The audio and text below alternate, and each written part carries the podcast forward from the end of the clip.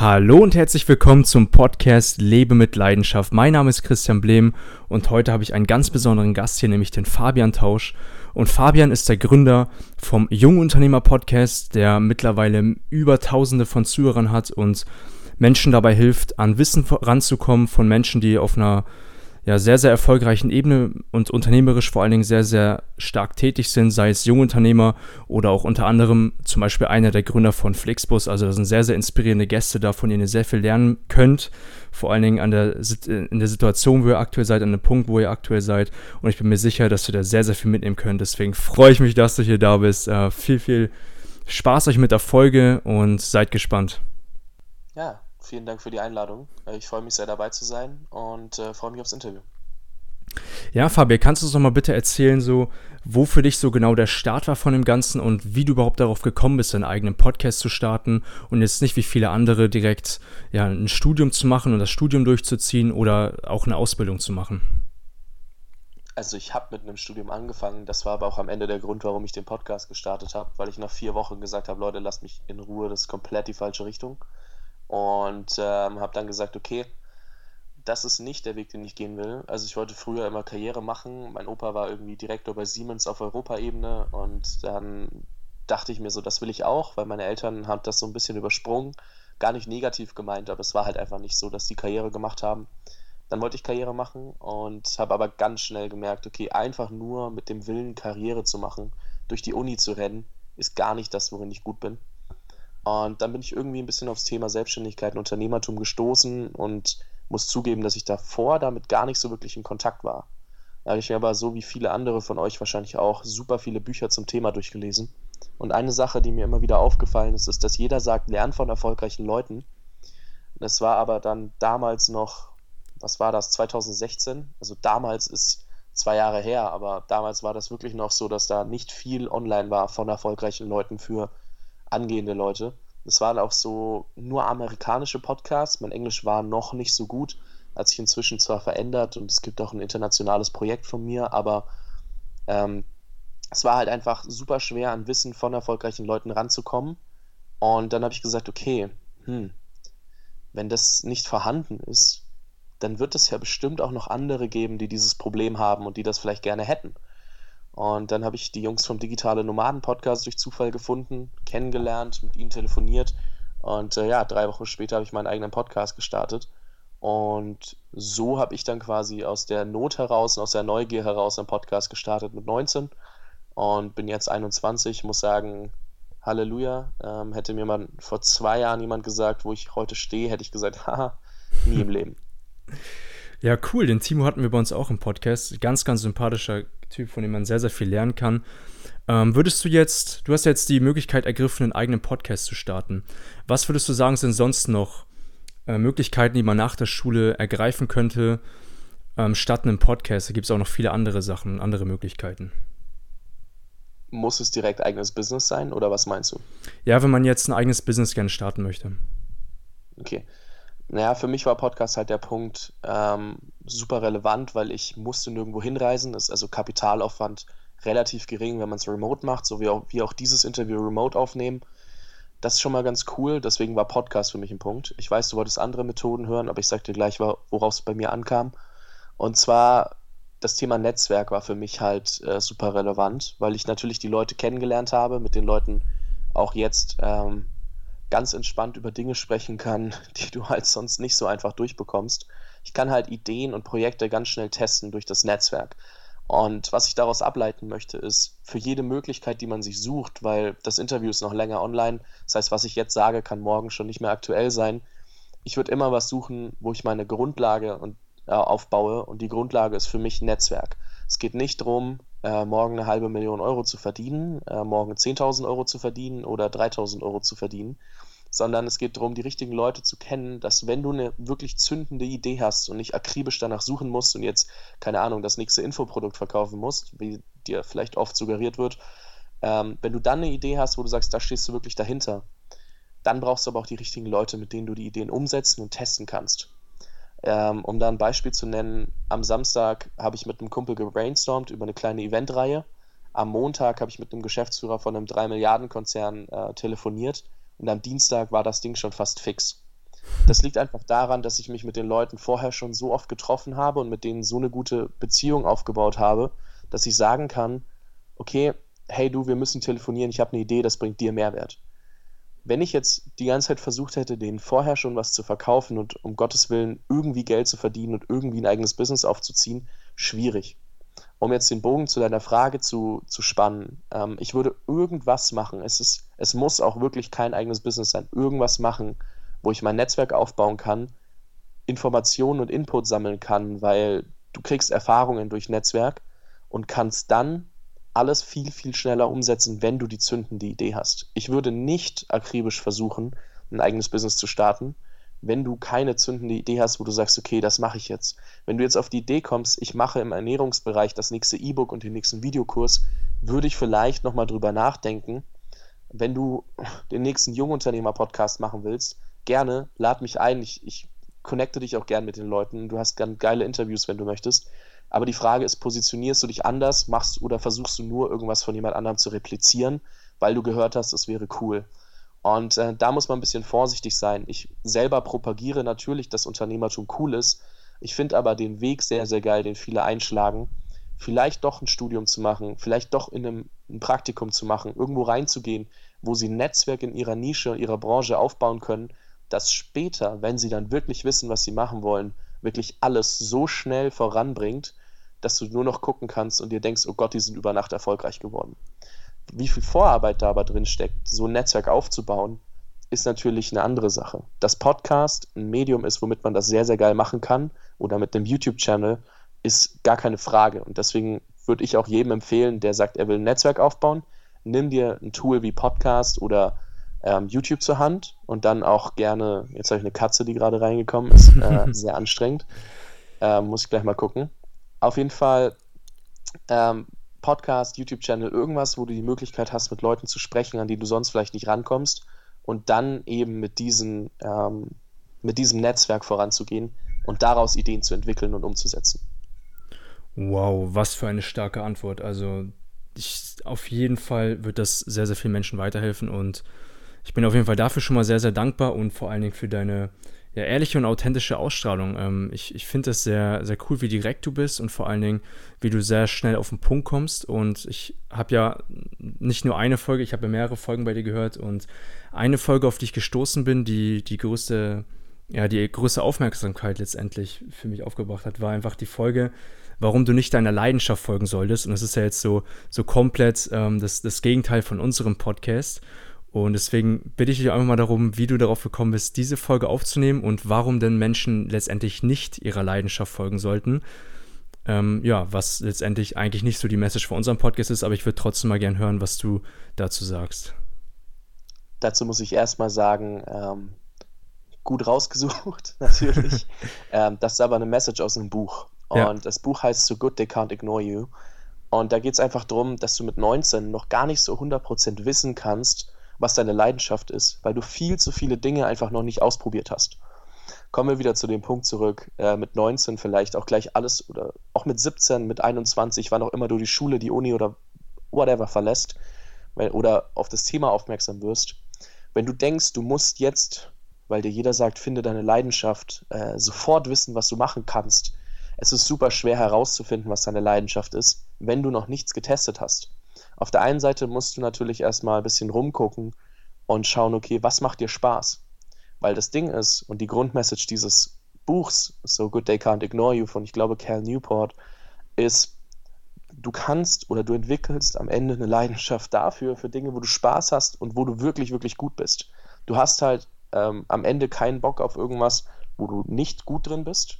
Das heißt, du musst gut werden in einer Sache und wo du keinen Spaß dran hast. Und es ist schwer, von vornherein in allem gut zu sein.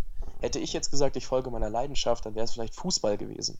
Ich muss aber zugeben, mit 19 und Fußball einfach mal so Geld zu verdienen, vielleicht gar nicht so einfach.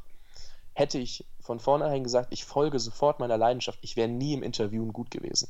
Wenn du dir Folge 1 meines Podcasts tatsächlich auch mit Timo anhörst, denkst du dir so, um Gottes Willen, was hat der Typ gemacht? Und ich frage mich auch bis heute, warum Leute das angehört haben.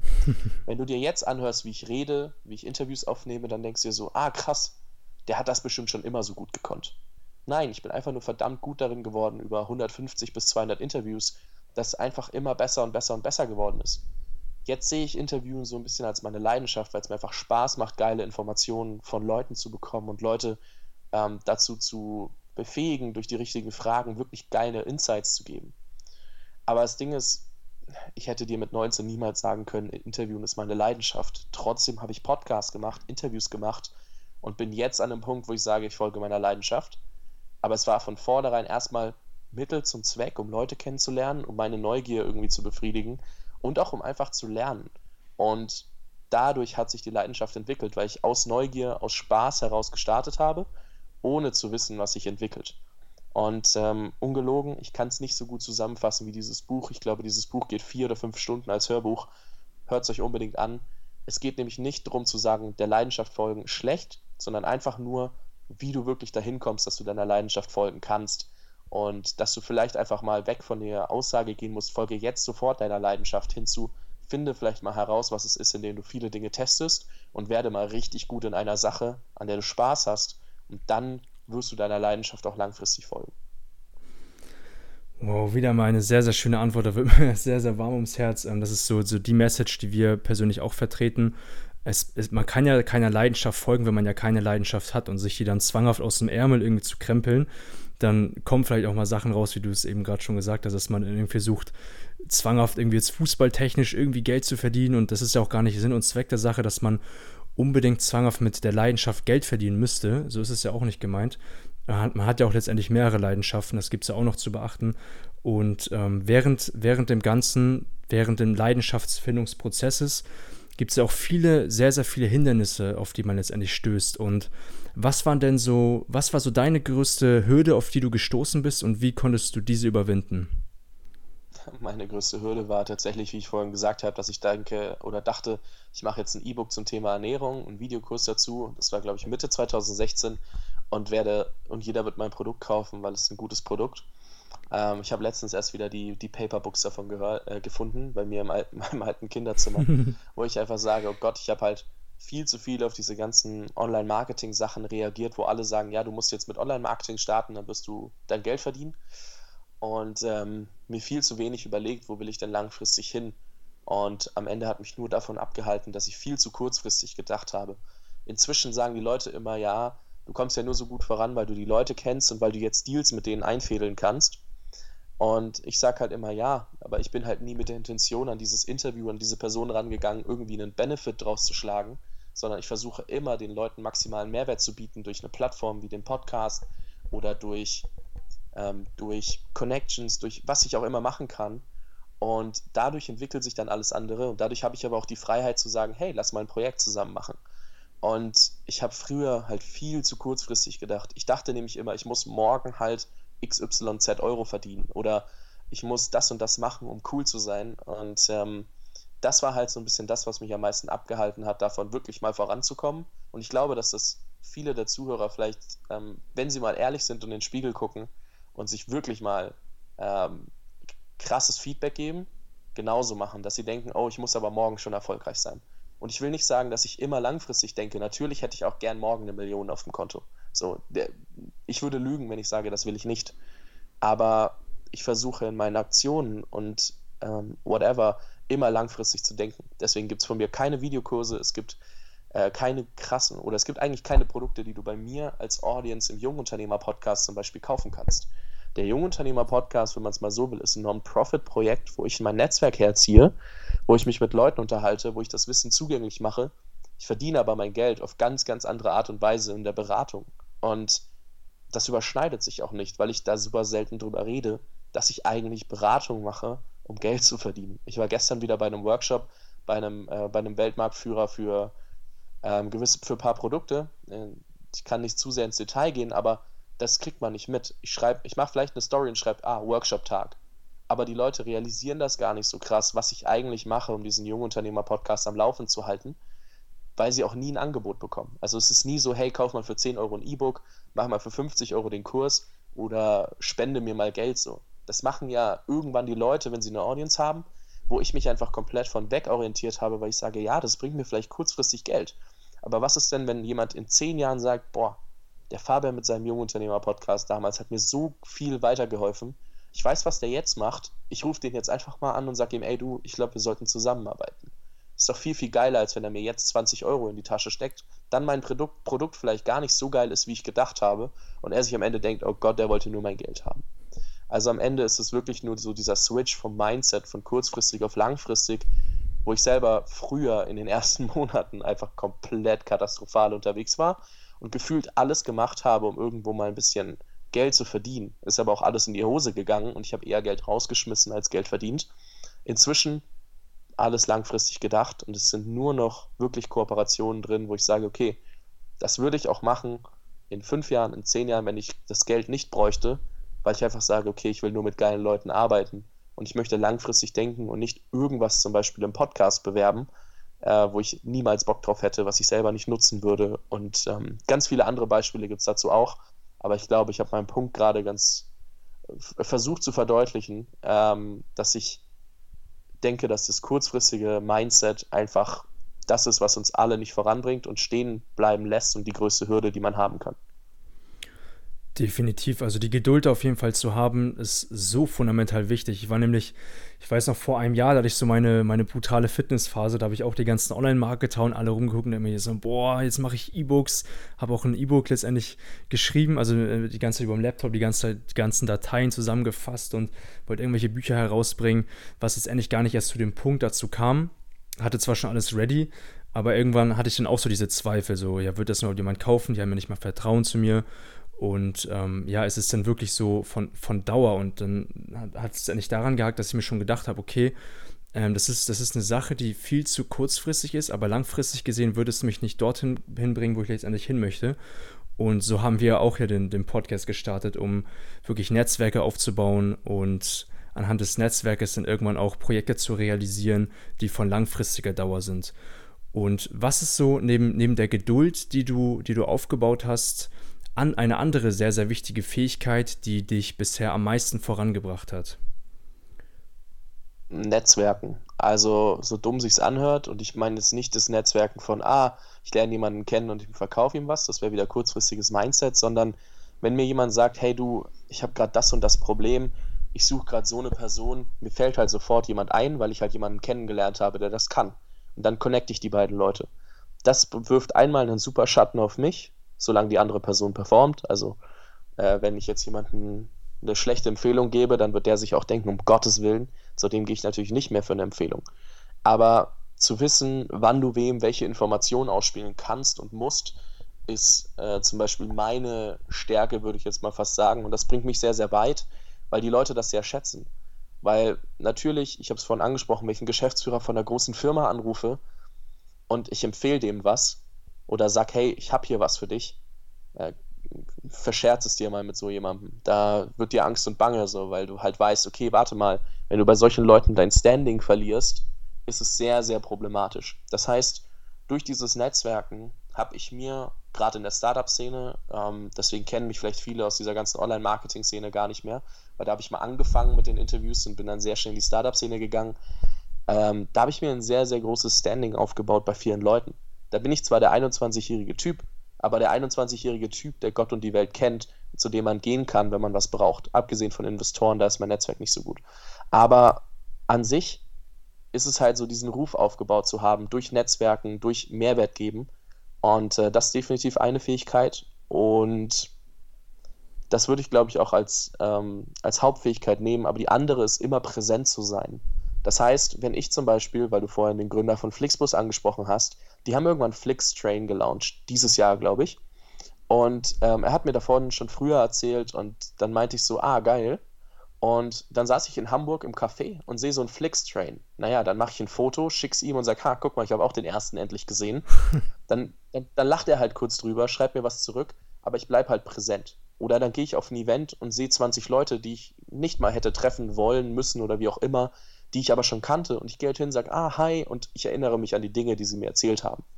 Also es sind keine oberflächlichen Connections, was auch nochmal zum Thema Netzwerk zurückkommt, sondern ich versuche die immer weiter zu vertiefen, dass die Leute sich immer denken und immer mit einem besseren Gefühl gehen, als sie zu mir gekommen sind. Und ich glaube, das ist super wichtig, wenn man das Thema Netzwerken macht oder nimmt als, als Skill, als Fähigkeit, weil ich renne halt nicht rum und sammle Business Cards, ich renne halt rum und sammle Connections. Und wenn ich von einem Event zurückkomme und eine geile Person kennengelernt habe, ist das viel, viel wichtiger, als 10 bis 50 Business Cards gesammelt zu haben.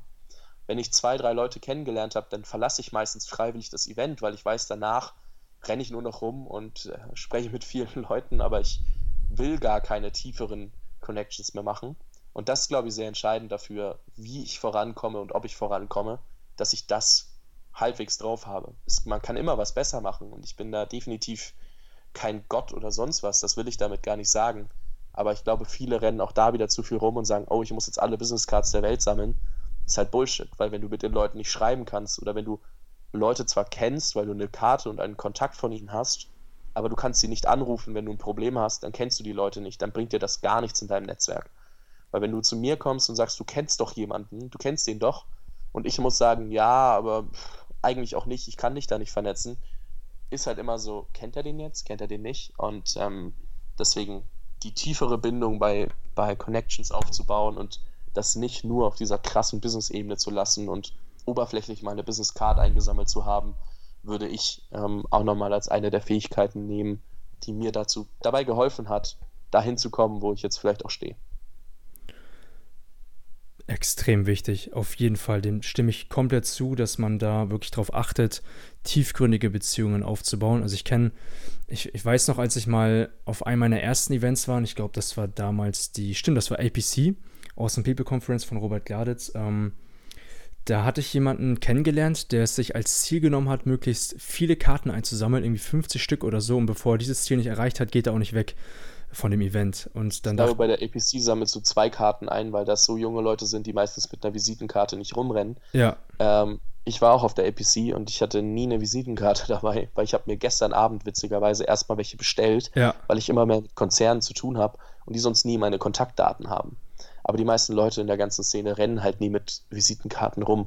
Deswegen ist es auch ein dummes Ziel, Visitenkarten mhm. einzusammeln. Genau. Ohne demjenigen zu nahe treten zu wollen.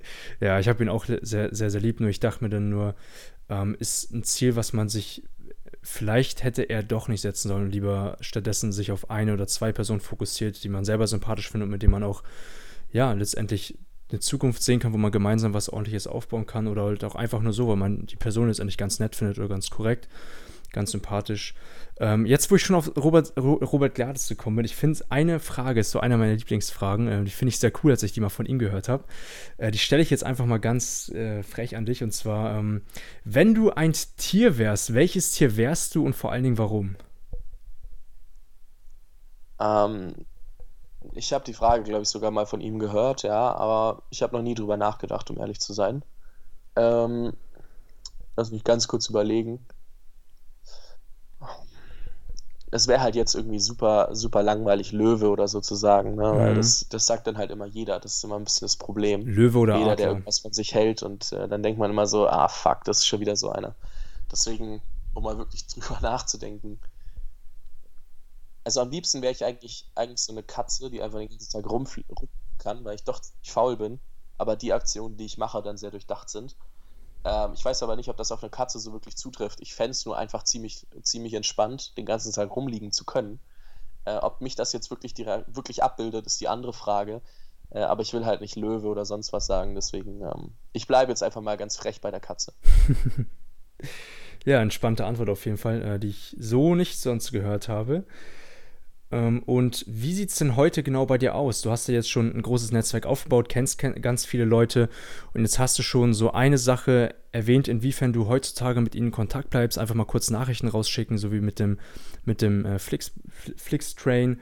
Und was machst du sonst grundsätzlich mit, mit deinem Netzwerk? Gehst du auf, habt ihr gemeinsame Masterminds oder trifft euch so oftmals oft, macht gemeinsame Events oder wie genau hältst du da den Kontakt konstant?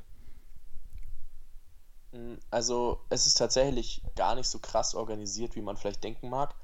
Äh, einmal, immer wenn ich an eine Person denke, denke dann schreibe ich der Person auch einfach. Aber das Ding ist, wenn ich jetzt natürlich jeden Tag drüber nachdenken würde, okay, ich schreibe jetzt einen Flixbus-Gründer, würde ich ihm irgendwann auf den Keks gehen.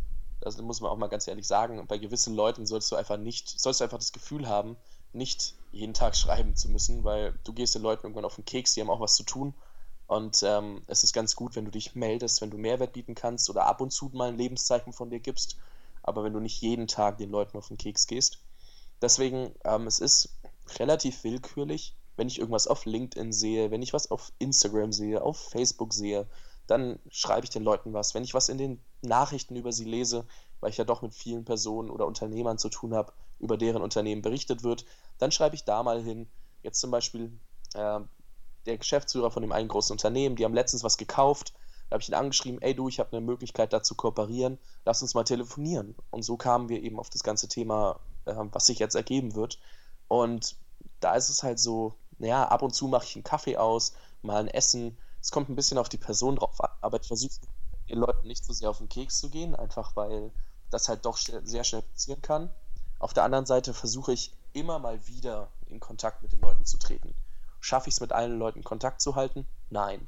Wenn mir aber was einfällt, dann gehe ich auch drauf. Es ist zum Beispiel auch so, äh, viele meiner Hörer haben auch meine Handynummer und wenn die Leute mir was schreiben, dann antworte ich da halt auch drauf. Und einer zum Beispiel, ich habe letztens ein Interview mit dem Co-Founder von GitHub äh, auf einer Bühne moderiert in Berlin. GitHub ist eine Firma, die wurde für siebeneinhalb Milliarden, glaube ich, an Microsoft verkauft.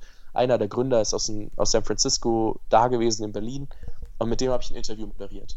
Und ich wusste, dass der andere Programmierer ist, dass der andere Bock auf das Thema hat, weil er genau wusste, dass ich schon mal mit dem gesprochen habe. Meinte er so, ey, wenn du den irgendwann noch mal triffst und ein Interview machst, sag gern Bescheid. Habe ich ihm geschrieben, weil ich wusste, ah, mir hatte mal jemand gesagt, dass er da Bock drauf hat. Und dann, über, dann kommt das aber auch in meinen Kopf und ich lade die Leute auch ein. Dann habe ich ihn halt eingeladen, vorbeizukommen und er hatte natürlich mega Bock. Das heißt, wenn ich sowas mache, wie Special Events, dann lade ich Leute auch dazu ein, die einfach passen würden, weil ich dann halt einfach durch meine Liste an Leuten durchgehe und sage, ah, warte mal, der muss da eigentlich kommen. Das heißt, immer wieder einen Anlass suchen, die Leute mit Mehrwert zu versorgen. Und ähm, das kann ein Lacher sein, also ein Lacher ist Mehrwert. Es kann aber auch ein Event sein, es kann ein Deal sein, eine Person, was auch immer, aber immer mal wieder dich in die Präsenz zu bringen quasi. Es hört sich für einige sicherlich sehr ja, also du, du sagst es einfach so leicht. So, ja, dann hatte ich mit dem und dem Kontakt und dem. Vor allen Dingen zu Beginn ist es ja so, dass viele Menschen sich gar nicht wirklich trauen würden, auf so solch erfolgreiche Menschen überhaupt zuzugehen und sie nach einem Interview zu fragen oder überhaupt mit ihnen Kontakt zu treten.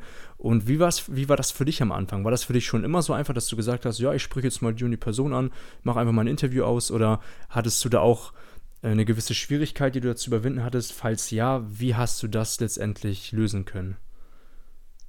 Also, ich erzähle dir, wie ich es gemacht habe und dann siehst du, dass es eigentlich leichter war, als man denkt. Ja. Ich habe es so gemacht, ich habe mein erstes Interview, wie vorhin auch gesagt, mit äh, Timo gemacht. Timo Eckert, Digitale Nomaden Podcast. Naja, was gibt mir das für eine Proof? Ich gehe durch die Liste vom Digitale Nomaden Podcast durch und sage, ah, warte mal, mit dem will ich sprechen, mit dem will ich sprechen, mit dem will ich sprechen. Schreib die Leute an und sage, hey, Timo war schon dabei, Sascha kommt demnächst noch. Es hat ein bisschen länger gedauert, aber ich habe tatsächlich nochmal irgendwann es geschafft, mich mit Sascha zusammenzusetzen. Und ähm, dann waren die Leute schon so, ah, der kennt auch jemanden.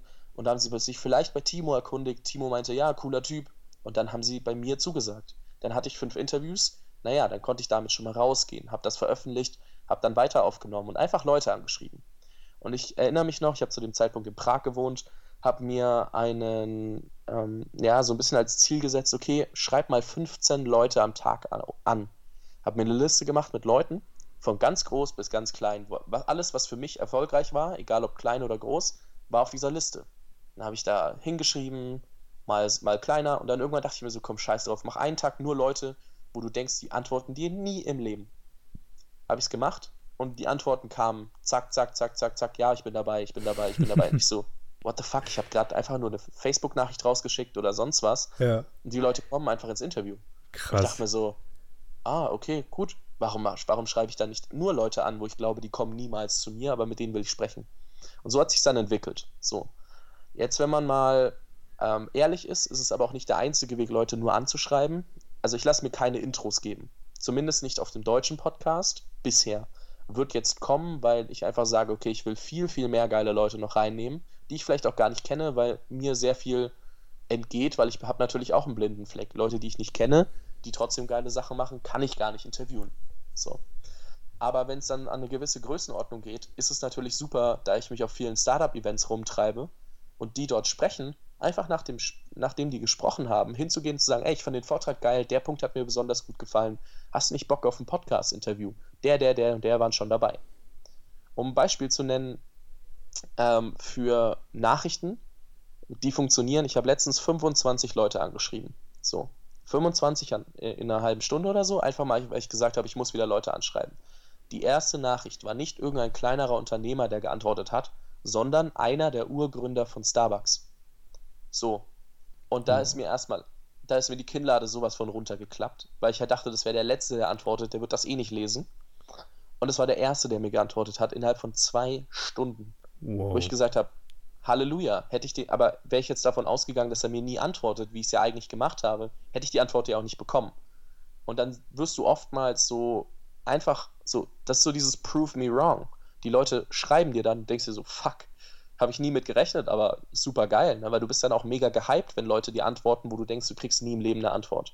Und da musst du dich selber einfach mal überwinden und sagen, okay, ich schreibe da eine Nachricht hin und dann kriegst du schon die Antwort. Wichtig ist, dass du jetzt nicht einfach, keine Ahnung, hoffst, dass jemand auf seiner Facebook-Seite mit 100.000 Likes deine Nachricht liest.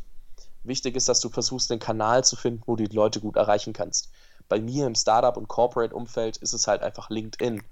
Wenn man aber sagt, okay, man ist viel auf Instagram unterwegs, hat mit ähm, vielen öffentlichen Personen, also so Personal Brands zu tun, versuch doch mal, deren private Facebook-Profile zu finden. Frech, aber es funktioniert. Deren Instagram zu nehmen oder deren Snapchat, wenn sie es benutzen. Es funktioniert. So oft getestet. Und äh, wenn du dir anschauen würdest, wie Jessica mich in den Podcast eingeladen hat, es war über Instagram. Ich mhm. war da auch unterwegs. Ich will, würde mich jetzt nicht als Personal Brand und Super Fame bezeichnen, darum geht es nicht. Das will ich damit nicht sagen, aber du musst nur einen Kanal finden, wo du die Person erreichen kannst. Und das ist manchmal so viel einfacher, als du es dir vorstellst. Und wenn die Person das mal liest, dann geht es ja nur noch darum, dass du einfach gefragt hast, weil viele Leute nutzen das halt für Spam. Wenn du aber eine Plattform bieten möchtest, wie durch einen Podcast, durch einen, keine Ahnung, Kaffee ist immer ein bisschen schwierig, wenn Leute dich nicht kennen, muss man immer ein bisschen aufpassen, deswegen bin ich froh, einen Podcast zu haben und habe auch gesagt, jeder sollte so eine Plattform nutzen. Du bietest dann eine Plattform, du bietest gleich mit dem Interview Mehrwert und jeder redet gerne über sich. Ganz ehrlich, jeder von uns hat irgendwo ein bisschen dieses Ego und sagt, ja, wenn die mich einladen, geil, dann kann ich über mich reden. Und ähm, dadurch triggerst du das und die Leute sagen halt eher ja als nein. Beim Kaffee ist es so time-consuming, die wissen nicht, ob sie was davon haben. Und ähm, ja, deswegen einfach anschreiben, gucken, dass man eine Plattform bieten kann und let's go. Mensch, so einfach kann das sein. Also da machen sich viele Leute sich echt einen großen Kopf drum, aber letztendlich geht es wirklich schneller und einfacher, als man letztendlich denkt. Und der einfachste Punkt ist, wie du am Ende gesagt hast, let's go einfach machen. Letztendlich einfach es durchzuziehen und Techniken anzuwenden, wie du es zum Beispiel gemacht hast. Einfach mal 15 bis 25 Leute rauszusuchen und die einfach mal anzuschreiben, auch wenn man, wenn es letztendlich Menschen sind, wo man sich denkt, ey, der würde niemals antworten. Ähm, und da haben wir jetzt schon gehört, was du so an einem Tag innerhalb, meines, innerhalb von einer Stunde so, so machst oder in der Vergangenheit bisher gemacht hast. Und was sind sonst so Aufgaben oder Erledigungen, die du über den Tag verteilt so am, am meisten erledigst und machst? Ich glaube, das willst du jetzt nicht hören, aber bis wir das Interview geführt haben, habe ich ein Telefonat geführt und ansonsten Playstation gespielt. Ist nicht das Beste für mein Personal Branding als äh, erfolgreicher Typ oder so.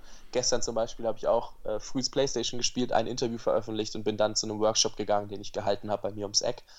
Ähm, das Thema ist halt so ein bisschen mein Alltag, dadurch, dass ich jetzt nicht dieses krasse Business hinter meinem Computer habe, ist viel Leute treffen, mit Leuten telefonieren, ähm, vielleicht mal einen Workshop geben, mal ein Event besuchen, mal dorthin fliegen, mal dorthin fahren.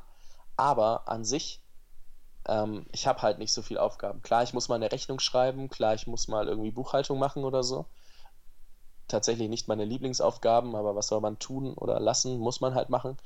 Ähm, wenn ich halt Freizeit habe zum Beispiel, und die habe ich relativ oft zur Zeit, weil ich sie mir einfach nehme, weil es mir ein bisschen too much wurde in letzter Zeit, ähm, ja, dann zocke ich zum Beispiel oder gehe mit Freunden raus, gehe laufen, gehe Fahrrad fahren. Das, äh, um auf die Frage wirklich mal zurückzukommen, es gibt keinen klassischen Alltag. Man kann sagen, es gibt Events, wo ich hingehe oder Workshops, die ich halte. Das sind dann so Tagessachen, da muss ich dann halt auch mal sein. Kann aber auch sein, dass ich abends mal ein Speaking gebe, mal ein Interview zwischendurch wie das hier, mal ein Telefonat, ob egal ob ich verkaufen muss oder mich einfach nur mit Leuten nochmal update und ähm, dann mit Freunden treffen, essen gehen und ähm, ja, ab und zu arbeite ich mal was hinterm Computer und brainstorme was mit ähm, potenziellen Geschäftspartnern oder Geschäftspartnern Und wenn ich dann wieder eine Idee habe, dann weiß ich genau, wen ich anrufen muss, um die Idee ganz schnell zu validieren oder eben über Bord zu schmeißen. Und bisher, um es ganz ehrlich zu sein äh, und zu sagen, habe ich mir eher ein Lifestyle-Business aufgebaut, weil ich weiß, wo ich in zwei bis fünf Jahren hin will und gerade einfach mit 21 keinen Bock habe, 24-7 zu arbeiten. Wird zwar oft propagiert und ich habe es auch lange versucht, aber erstens bin ich nicht der Typ dafür, zweitens möchte ich so ein bisschen noch äh, genießen, was ich mir hier aufgebaut habe und einfach nur meine Gaudi haben und drittens weiß ich, dass ich auch so vorankomme. Durch, also, und um das mal runterzubrechen, durch das Netzwerk, das ich habe, spare ich mir viele Sachen an Arbeit, weil ich muss viele Wege nicht mehr gehen. Ich kann einfach jemanden anrufen, der das schon gemacht hat, der sagt mir, was ich tun muss und ich spare mir drei Tage Research oder einen Tag äh, hinterm PC irgendwie eine Webseite zu erstellen, die scheiße aussieht, das macht dann halt jemand anders.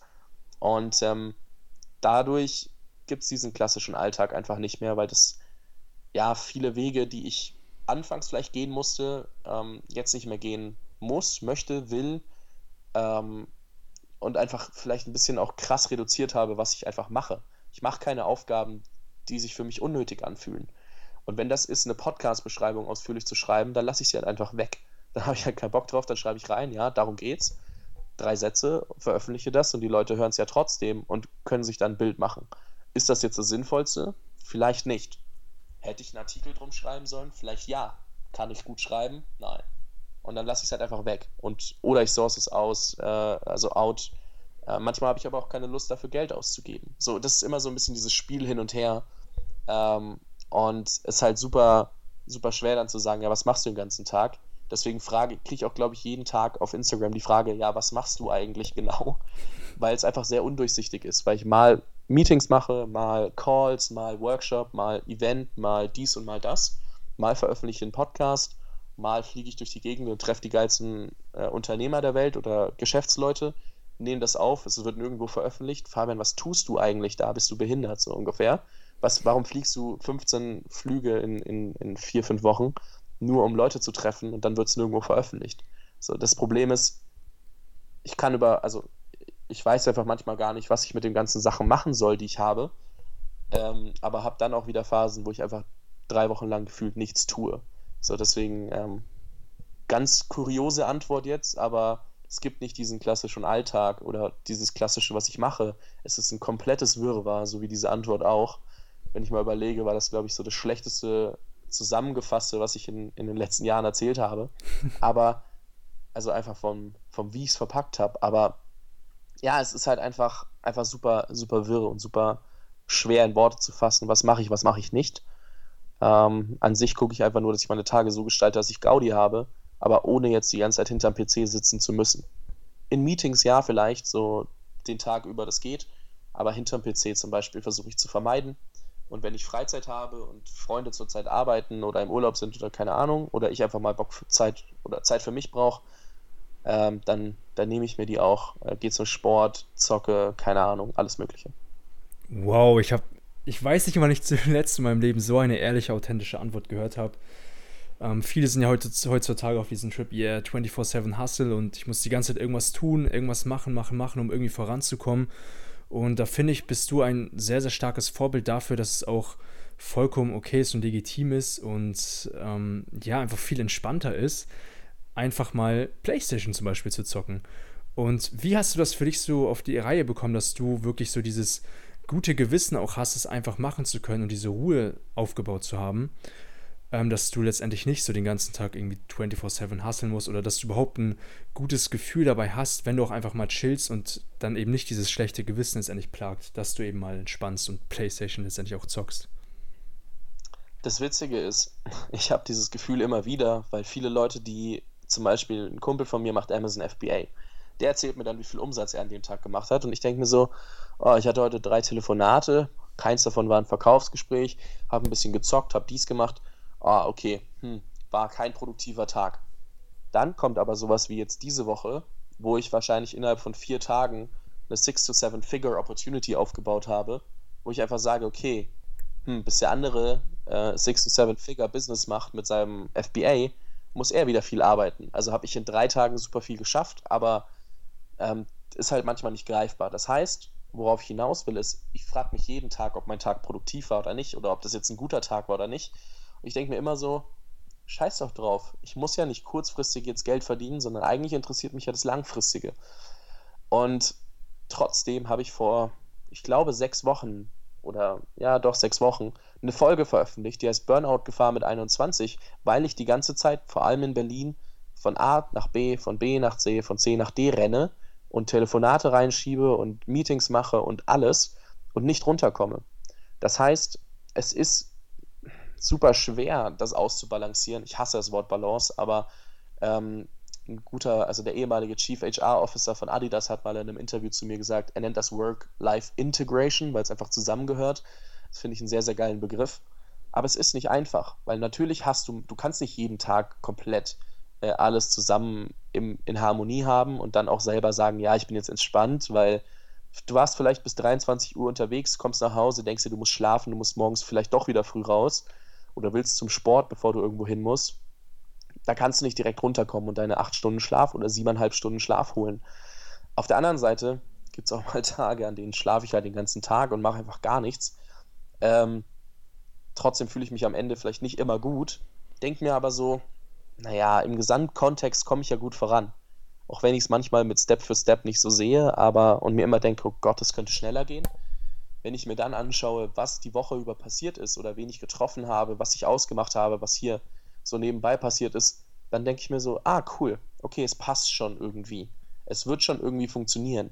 Einfach, weil ich über die letzten zwei Jahre immer wieder gesehen habe, auch wenn ich Phasen hatte, wo ich mal eine Woche gar nichts gemacht habe, ist es trotzdem gewachsen, weil einfach dieses Momentum schon aufgebaut ist. Ja, ich habe am Anfang natürlich mehr Zeit reingesteckt, als ich es teilweise jetzt tue, wenn es rein um den Jungunternehmer-Podcast geht. Dafür habe ich jetzt andere Projekte, wo ich viel Zeit reinstecken muss und die ich dann erst mit einem Kickoff launchen kann und der dann Momentum aufbaut. Aber es gibt halt auch mal Phasen zwischen Projekten, wo ich einfach sage, okay, jetzt habe ich gerade keinen Bock, ein neues Projekt direkt anzuschieben, weil ich will einfach mal Ruhe haben. Es wäre bestimmt cooler, wenn ich mich jetzt den ganzen Tag hinsetzen würde und Content, Content, Content, Content produziere oder meine Meetings mal aufnehme, schneide, was auch immer, wie immer alle sagen, document, don't create. Aber ich habe halt manchmal einfach keinen Bock auf so einen Stress und dann lasse ich es einfach sein und dann hinterfrage ich das zwar kurz und denke mir dann aber so, naja, aber es hat sich richtig angefühlt. Scheiß einfach drauf. Und zum Thema Authentizität, natürlich hört sich erstmal blöd an, oh Gott, jetzt sitzt er da und spielt Playstation so. Aber was soll ich, was soll ich sagen? Ne? Ich kann natürlich sagen, ja, ich sitze den ganzen Tag irgendwo, aber es ist halt für mich super wichtig, auch zu zeigen, auf der einen Seite, jetzt weil ich selber erst wieder gemerkt habe, du musst nicht 100% deiner Zeit in Business, Business an sich investieren, weil ganz ehrlich, ich habe für mich gemerkt, ohne Sport, ohne Family, Friends, Relationships, whatever, wenn das als Grundlage nicht dabei ist, ohne Hobbys, wenn man es mal so sagen will, dann naja, du fühlst dich irgendwann einfach scheiße, wenn, selbst wenn dein Business Spaß macht, und mein Business macht unfassbar viel Spaß, aber wenn die Grundlage bei mir nicht stimmt, auf persönlichem Level, kommst du ins Ungleichgewicht und dann passt gar nichts mehr zusammen. Und deswegen sage ich halt auch mal, ey, ist doch scheißegal, passt doch. Du machst mal was für dich. Weil das Business ist nicht das Einzige, was wachsen muss. Weil wenn du, wenn dein Business schneller wächst als du, als Persönlichkeit, dann bist du sowieso raus dass FIFA und äh, PlayStation an sich mir jetzt nicht helfen, als Persönlichkeit zu wachsen, ist mir schon klar. Darum geht es auch gerade gar nicht, das wollte ich damit nicht sagen. Hm. Aber die Awareness zu haben, dass du als Person einmal irgendwie auch abschalten können solltest, was mir super schwer fällt. Ich bin zum Beispiel jemand, mein Handy liegt immer neben mir. Ähm, es gibt gefühlt keine fünf Minuten am Tag, wo ich ohne Handy unterwegs bin. Hilft mir natürlich nicht dabei abzuschalten, aber ähm, auf der anderen Seite dann mal keine Ahnung, zu zocken oder zu, laufen zu gehen oder so, hilft dann wieder. Und dadurch schaffe ich es dann aber auch in den Businessphasen, die ich mir nehme, die nicht geplant sind. Also es gibt nicht so zwei Wochen Vollgas, eine Woche Pause oder so. Hätte ich vielleicht gerne, aber lässt sich auch mit Terminen, die, wie ich sie lege, derzeit einfach nicht rechtfertigen. Ähm, aber in diesen Businessphasen bin ich dann einfach fokussierter, weil ich mir halt auch mal eine Auszeit genommen habe. Und dadurch glaube ich, dass ich insgesamt besser vorankomme, als wenn ich 24-7 hustlen und on the road wäre. Ähm, ist auch einfach die Erkenntnis aus den letzten Monaten, weil ich habe halt irgendwie drei Monate gehabt, da war ich nur auf Meetings, nur auf Events und nur unterwegs und bin für ein Meeting oder für einen Termin irgendwo hingeflogen, gleich wieder danach weitergeflogen. Es macht einfach keinen Spaß. Ich werde da komplett verrückt und dann habe ich auch gar keinen Spaß mehr dran. Und ungelogen, ich verbinde Reisen gerade aktuell in diesem Moment mit Stress. Ich saß gestern im Zug, ich hatte keinen Bock mit Zug zu fahren, ich hatte keinen Bock in den Flieger zu steigen in den letzten Wochen. Es kotzt mich einfach an, weil ich zu viel nur businessmäßig unterwegs war. Und ähm, da wusste ich, okay, es wird mal Zeit, auch wieder runterzufahren und äh, einfach mal zu zocken, wenn ich es brauche. Und deswegen habe ich am Ende auch kein schlechtes Gewissen, weil ich weiß, wohin es führen würde, weil ich es gerade erst hatte, wenn ich jetzt nur 24-7 arbeiten würde. Wow, ich danke dir für deine umfangreichen, ausführlichen Antworten und ich weiß es so sehr zu schätzen und finde das so beeindruckend, was für ein authentischer Mensch du bist und das auch wirklich alles so mit uns teilst. Das ist sicherlich jedem einzelnen Zuhörer aufgefallen. Äh, ich finde, das ist so eine Eigenschaft, die allgemein sehr, sehr sympathische Menschen ausmacht, dass sie sich so zeigen, wie sie sind und auch wirklich so ihres, ihr authentisches Leben äh, so nach außen auch zeigen und sich nicht verstellen für andere. Und ähm, was ich mich bei dir frage, ob das bei dir schon, schon immer so war, dass du an so einem Punkt warst, wo du schon immer so authentisch warst oder ob das für dich so ein langwieriger Prozess war und ähm, wie, wie war das denn so letztendlich bei dir? Wie hast du es geschafft, an so einen Punkt zu kommen, dich letztendlich so authentisch und offen zu zeigen? Ähm, das Ding ist, also auf der einen Seite war ich schon immer schlecht darin, mich zu verstellen. Wenn ich in der Schule keinen Bock hatte, dann lag ich halt auch äh, auf meinem Tisch und dachte mir so, oh Mann, habe auch den Lehrern meine Meinung gegeigt. Also ich glaube, ich war schon immer so ein bisschen, also auf der einen Seite aufmüpfig, was jetzt vielleicht nicht vorteilhaft ist, aber ähm, da in dem Sinne schon authentisch, dass ich jetzt nicht immer versucht habe, ja, mit meinen Meinungen und meinen Sachen zurückzuhalten. Mhm. Auf der anderen Seite habe ich einfach gemerkt, dass meine Meinung respektiert wird und dass es viel, viel mehr hilft, wenn ich einfach darüber rede, was ich tue und was ich nicht tue, als wenn ich äh, ja, sagen wir mal, jetzt vorgaukeln würde, ich würde den ganzen Tag arbeiten, dann wäre wahrscheinlich auch mein Gedanke, dass ich zu wenig Output generiere für das, was ich hier äh, claime und sage, ja, ich würde den ganzen Tag arbeiten. Und ich finde es auch einfach nicht cool, irgendwie zu lügen. Weißt du, wenn ich mich mit Jogginghose in die erste Klasse in der Bahn setze, ja, warum soll ich jetzt, äh, warum soll ich das nicht irgendwie, irgendwie veröffentlichen? So, ist doch mir wurscht. Erstens ist es so ein bisschen, weil ich es kann, Mentalität, vielleicht auch deswegen. Vielleicht ist es auch für mein Ego, so, aha, guck mal, ich kann gerade Playstation spielen, weiß ich nicht. Das ist ja, das kann ja damit reinspielen. Ich habe es so noch nie analysiert, aber jetzt gerade, wo ich drüber spreche, hört sich das irgendwie realistisch an, dass mein Ego bestimmt auch mal pushen will und sagt, haha, guck mal, ich kann das gerade.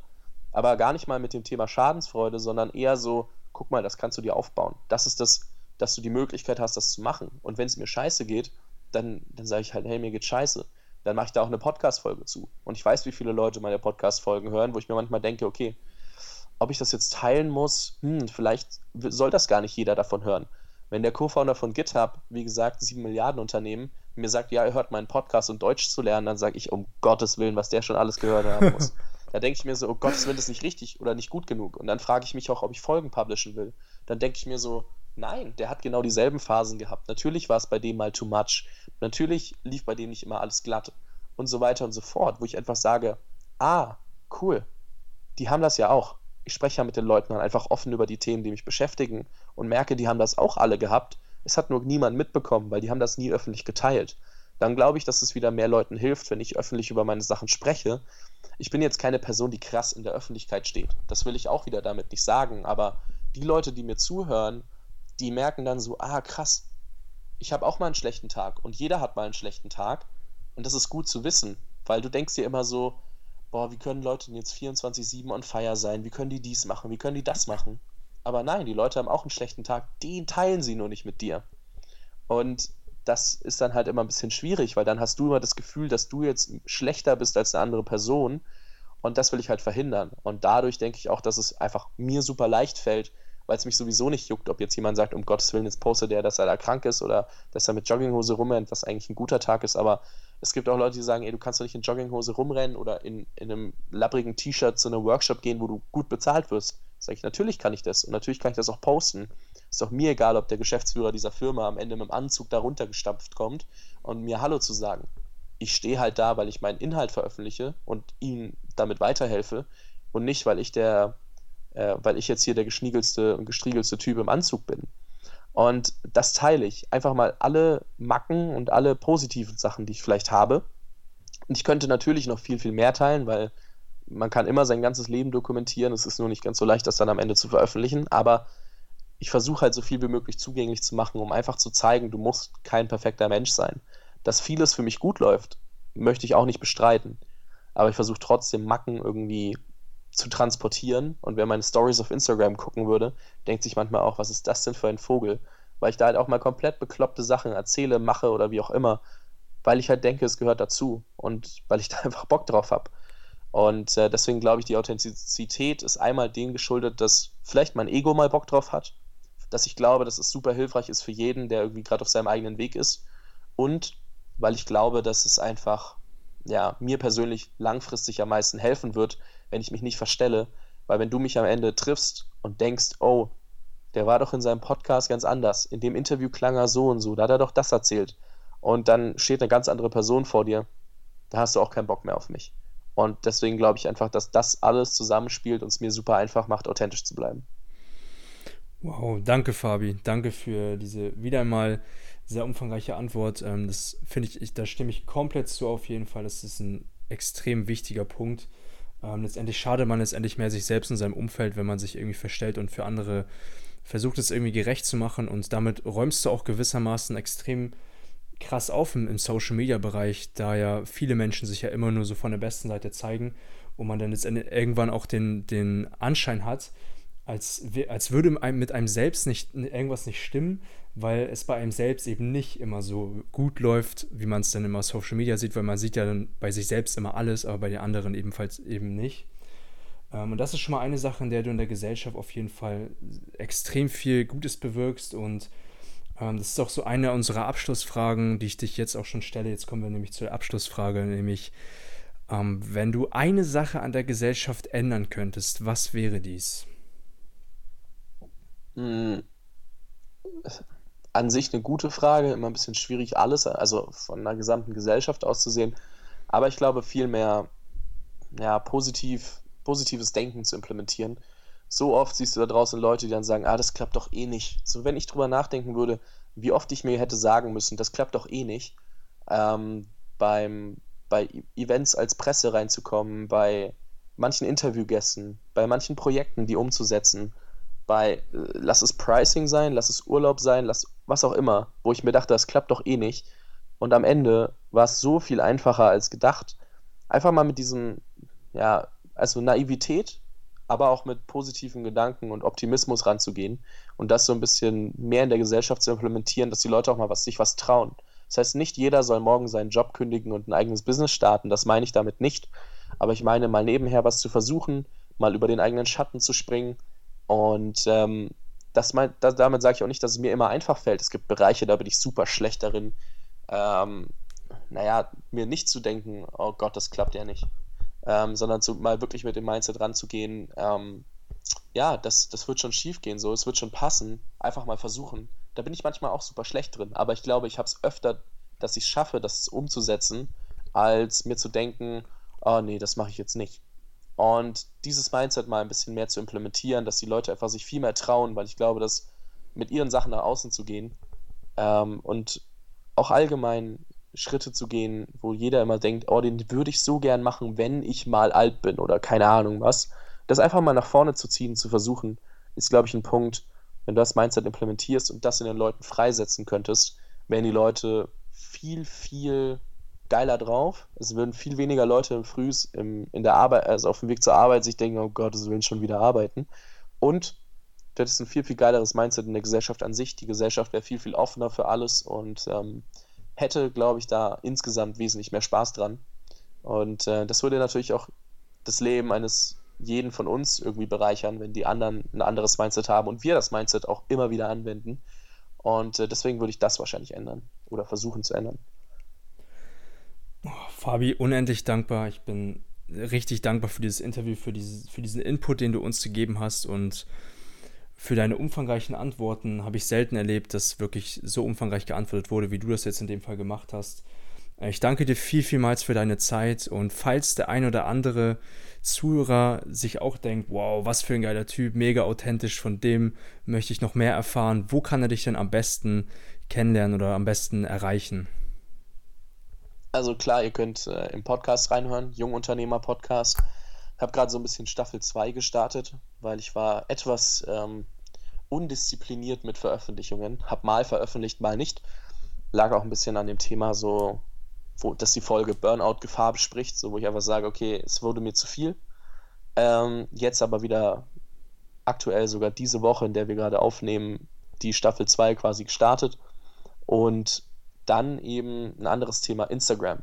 Wer wirklich, wer wissen will, wie ich ticke, wie, ich, wie mein Leben so ein bisschen aussieht, auch wenn es nicht immer transparent ist, weil ich dir nicht sagen kann, mit welchem Kunden ich arbeite oder was ich jetzt gerade genau mache, welche Projekte im Hintergrund laufen, äh, weil natürlich ein bisschen Sachen sind top secret so, aber darum geht es gar nicht, sondern du siehst halt meinen Alltag, du siehst halt, wie tick ich, wie tick ich nicht und da ist, glaube ich, Instagram die beste Plattform, auch wenn es darum geht, mich anzuschreiben. Ich antworte auf Facebook, äh, Facebook auf Seitennachrichten ist immer ein bisschen schwierig. Ich antworte per E-Mail, ich antworte per, per ähm, na, Instagram und ganz ehrlich, wenn du meinen Podcast hörst und du die richtigen Folgen raussuchst, sage ich dir im Outro sogar ab und zu mal meine Handynummer. Also ganz ehrlich, es ist, wenn du dann irgendwann Fragen an mich hast und dir wirklich ein Bild gemacht hast, dass der Typ, der da gerade irgendwie so vor sich hingeschwafelt hat, wirklich was zu melden hat, dann melde dich gerne äh, und dann können wir gerne weiter gucken und ähm, kann ich dir vielleicht irgendwie mit irgendeinem Tipp oder so behilflich, behilflich sein. Einfach Frage irgendwo auf einem der Kanäle schicken. Und äh, Podcast, Instagram sind, glaube ich, die Kanäle, wo du am meisten von mir nochmal mitnehmen kannst. Vielen, vielen Dank, dass ihr heute wieder eingeschaltet habt und zugehört habt. Ähm, das war eine ganz, ganz besondere Folge heute. Äh, ich bin mir sicher, ihr habt ganz, ganz viel mitnehmen können. Viel Spaß auf jeden Fall bei der Umsetzung, viel Erfolg und bis dahin eine Sache, die ihr niemals vergessen dürft, ist, lebe mit Leidenschaft.